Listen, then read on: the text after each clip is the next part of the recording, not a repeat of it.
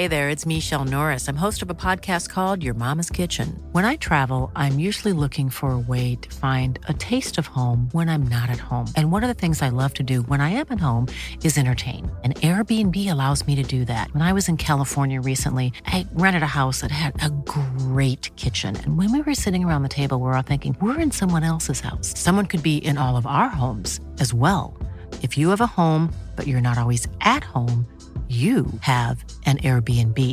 Your home might be worth more than you think. Find out how much at airbnb.com/slash host.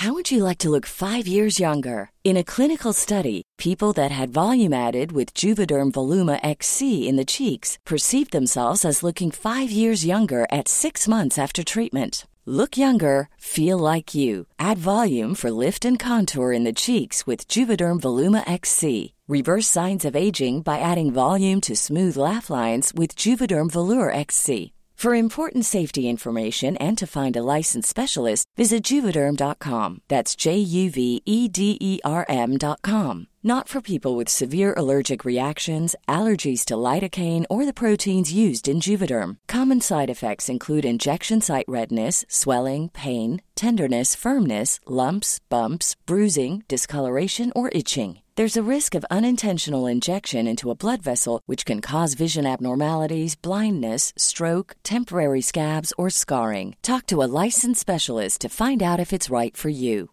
I'm Sandra, and I'm just the professional your small business was looking for. But you didn't hire me because you didn't use LinkedIn jobs. LinkedIn has professionals you can't find anywhere else, including those who aren't actively looking for a new job but might be open to the perfect role, like me. In a given month, over 70% of LinkedIn users don't visit other leading job sites. So if you're not looking on LinkedIn, you'll miss out on great candidates like Sandra. Start hiring professionals like a professional. Post your free job on linkedin.com/people slash people today.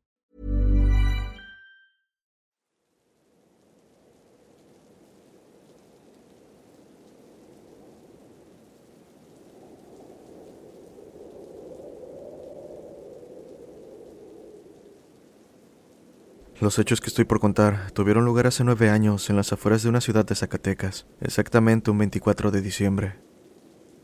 Desde aquel día no puedo evitar sentirme mal cuando las fiestas decembrinas están cerca. Me invade una sensación de miedo al pensar que lo vivido podría repetirse. Esa noche se reunió la familia en casa de mis abuelos, donde vivía con mi madre. En cuanto al lugar, pues es importante que lo imaginen. Es una casa de dos pisos algo amplia, ubicada en una esquina, con un terreno de 350 metros cuadrados que podría decirse es la última casa de la colonia. Al otro lado del camino de terracería hay unas pocas casas abandonadas con terreno baldío. Más adelante, solo maleza y árboles. Seguro estarás imaginando un lugar aterrador y desolado por las noches. Supongo que depende de la perspectiva. En lo personal disfrutaba la tranquilidad y el paisaje, y creo que luce así debido a que la colonia es de las más alejadas del centro, que más bien parece un poblado aparte. Pero bueno, estábamos reunidos en la sala a eso de las nueve de la noche, riendo y platicando después de cenar. Nos poníamos al tanto de lo que algunos tíos que vivían fuera del país habían hecho durante el año. Debo decir que en aquel entonces tenía 16 años, y la verdad es que no encontraba interesante la plática así que les dije a mis primos de 12 y 13 que saliéramos para tronar cohetes. Los dejaron salir con la condición de que no nos alejáramos de la propiedad, y pronto nos encontrábamos tirando cohetes de todo tipo. Mis preferidos eran los que explotaban, y por lo alejado que estábamos de otras casas, el ruido era la última de las preocupaciones. Estuvimos pasando el tiempo, y después me puse a contarles historias de terror a mis primos. Conocí algunas por parte de mis amigos y quería asustarlos un poco. A la plática unió uno de mis tíos que había salido a fumar. Nos contó sobre bolas de fuego que solían verse durante las noches cuando la luna está en lo alto, figuras humanoides entre los árboles y sonidos inhumanos viniendo desde la oscuridad. También dijo que la noche del 24 y madrugada del 25 de diciembre era donde había mayor actividad. Terminó platicando una vivencia que tuvo de pequeño, cuando se adentró al otro lado de la calle, más allá de donde no hay casas. al haber perdido la iluminación del último poste, dijo sentirse incómodo, sensación acompañada por el sonido del viento que silbaba de una manera peculiar.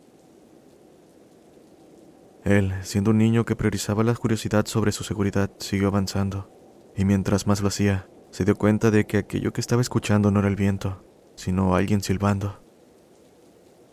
Lo hacía muy bajo que apenas logró identificarlo. Metió de vuelta para dirigirse a la casa sintiendo cómo se le erizaba la piel. Dio algunos pasos hasta que escuchó una voz llamándolo por su nombre. Hey, Pedro. Pedro. ¿Qué haces aquí tan solo? Ven.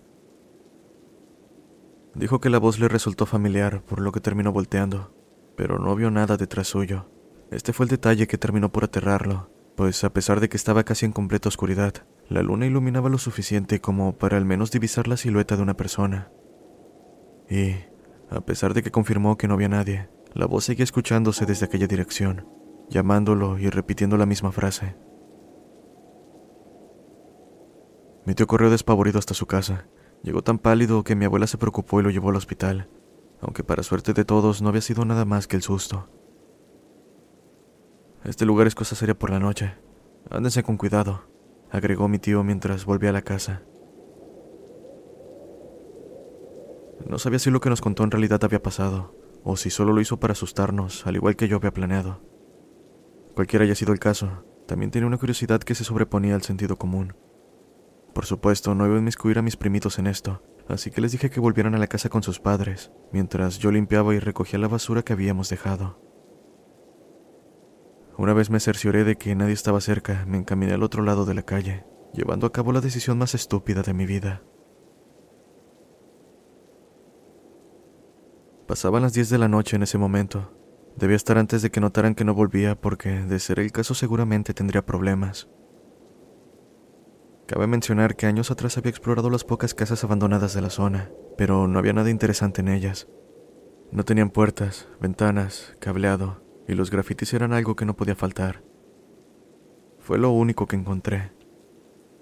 Pronto brinqué el alambrado de púas de la segunda casa y ya me encontraba en el lugar que mi tío había mencionado. Di un vistazo alrededor, pero la oscuridad no dejaba ver mucho. La linterna de mi teléfono apenas iluminaba, así que la apagué para apreciar mejor mi entorno.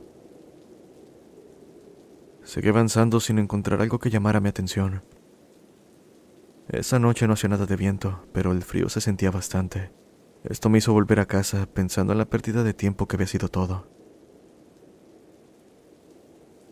Al pasar por la primera casa abandonada de vuelta, me llamó la atención ver tenuemente iluminada una de las habitaciones. No había visto aquello cuando pasé por ahí, por lo que la curiosidad me hizo acercarme, sin ponerme a pensar que dentro podría estar una persona en situación de calle, a quien no le gustaría ser molestado pero poco me importó, pues antes de considerarlo ya me encontraba mirando a través de la ventana. Destacando que estaba en completa oscuridad, no había manera de que hubiera pasado por alto las veladoras sobre el piso de esa habitación. Había una en cada esquina y tres más en el centro, rodeando un bulto de tela oscuro. Ya imaginaba lo que era aquello, y una vez más, antes de que me diera cuenta, estaba entrando por la ventana, directo a ver qué contenía el bulto de tela.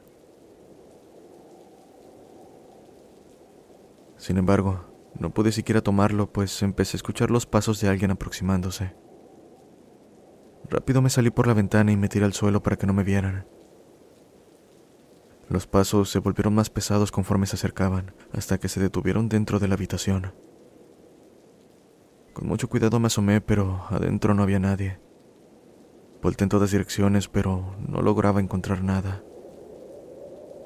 De pronto, una de las veladoras se apagó y a su vez los pasos se hicieron presentes dentro de la misma habitación, donde las velas estaban siendo apagadas de una en una, comenzando desde la parte superior derecha. Las palabras de mi tío respecto a la voz que lo llamaba desde donde no había nadie resonaron en mi cabeza, haciendo mis piernas temblar. Me escabullí casi gateando en dirección a la casa, aguantando las ganas de gritar por el miedo. Acto seguido me levanté y corrí a toda prisa. Juro que sentía que esa cosa estaba viniendo detrás de mí, la cual sin duda me alcanzaría y arrastraría de vuelta a la oscuridad.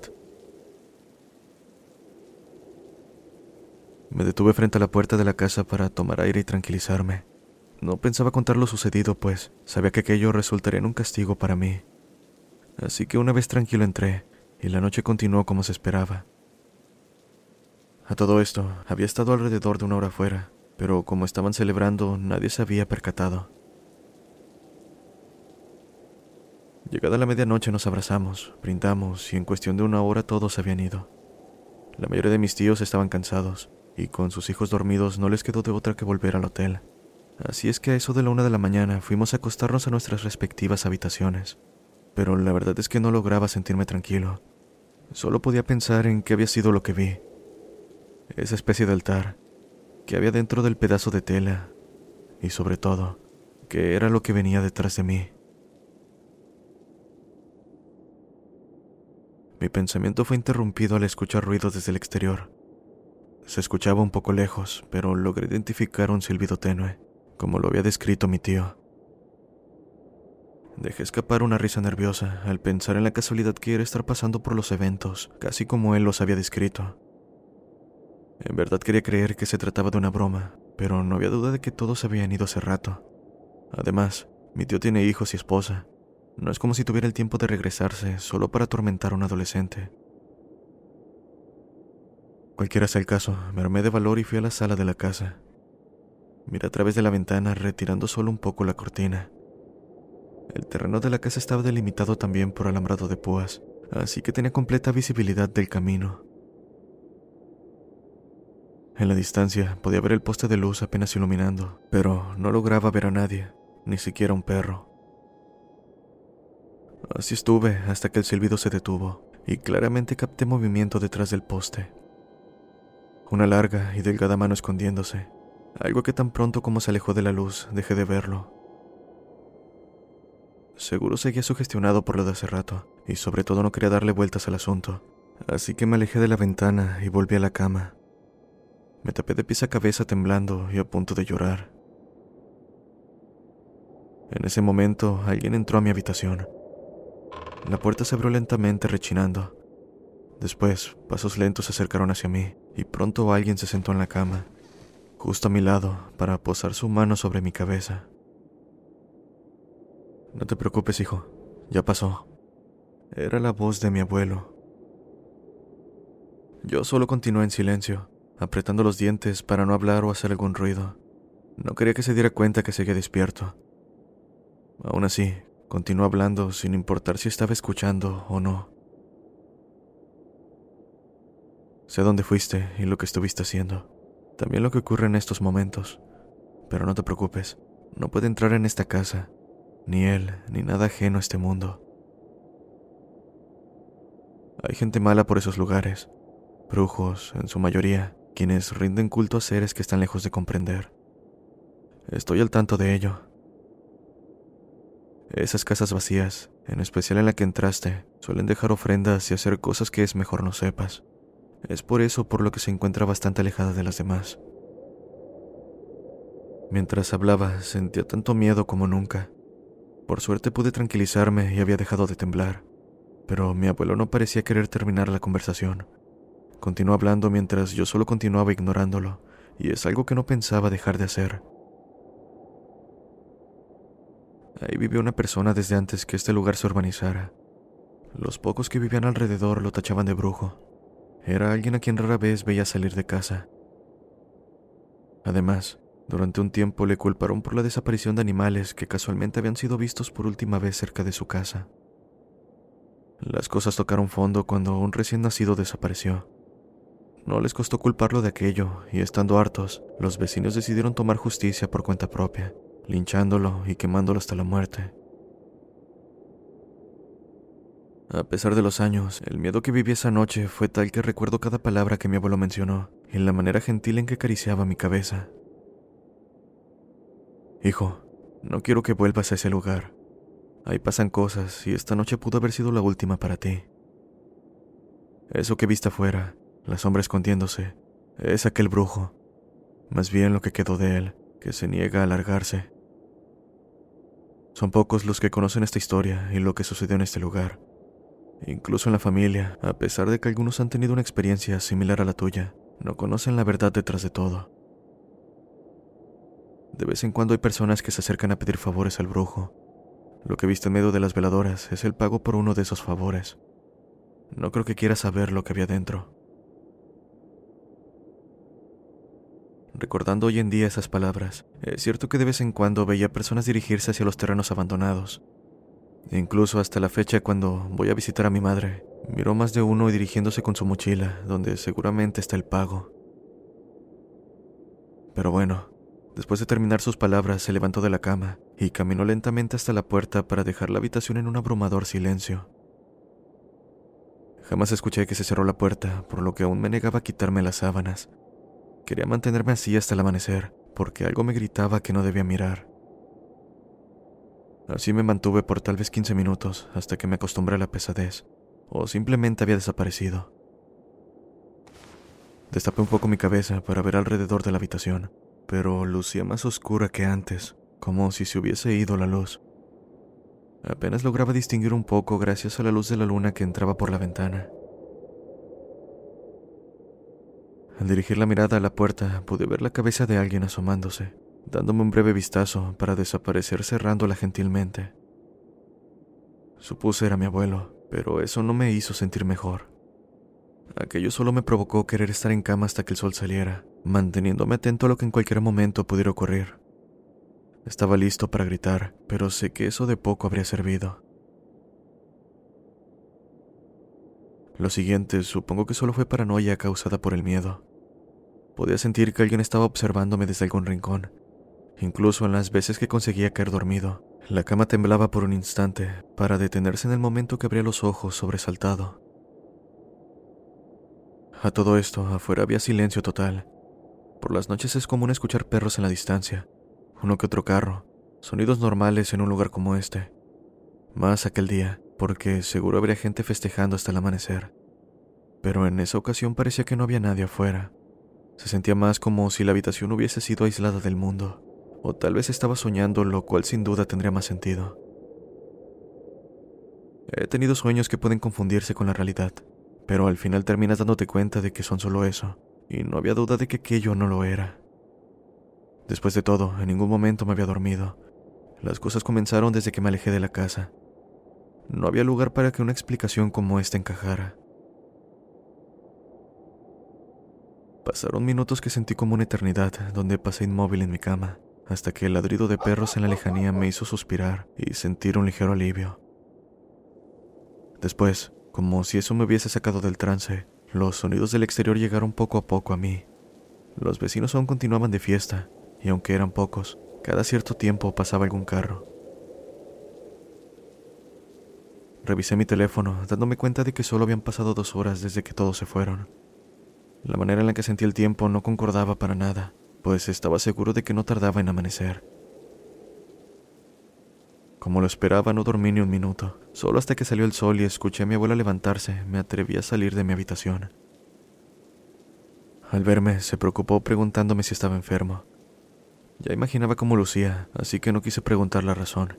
Solo le dije que no era nada, que no había podido dormir debido al ruido de los vecinos. Después de todo, no podía decirle que me salí de la casa adentrándome donde no debía. No sé qué me diría al escuchar que algo me siguió hasta la casa, ni mucho menos al decirle que mi abuelo, quien falleció hace años, me visitó esa noche.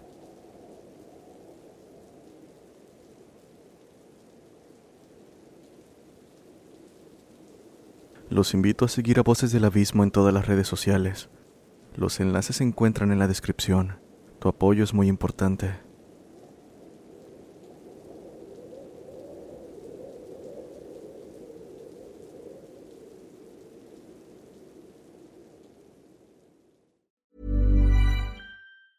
If you thought the only way to get a more defined jawline with natural looking results was through surgery, think again. Juvederm Volux XC is a non surgical injectable gel filler that improves moderate to severe loss of jawline definition and can help you achieve natural looking results with little downtime. Even better, this improved definition lasts up to one year with optimal treatment. No maintenance required. Improve jawline definition for a smooth, sculpted look with Juvederm Volux XC. For important safety information and to find a licensed specialist, visit juvederm.com. That's J U V E D E R M.com. Not for people with severe allergic reactions, allergies to lidocaine, or the proteins used in Juvederm. Common side effects include injection site redness, swelling, pain, tenderness, firmness, lumps, bumps, bruising, discoloration, or itching. There's a risk of unintentional injection into a blood vessel, which can cause vision abnormalities, blindness, stroke, temporary scabs, or scarring. Talk to a licensed specialist to find out if it's right for you.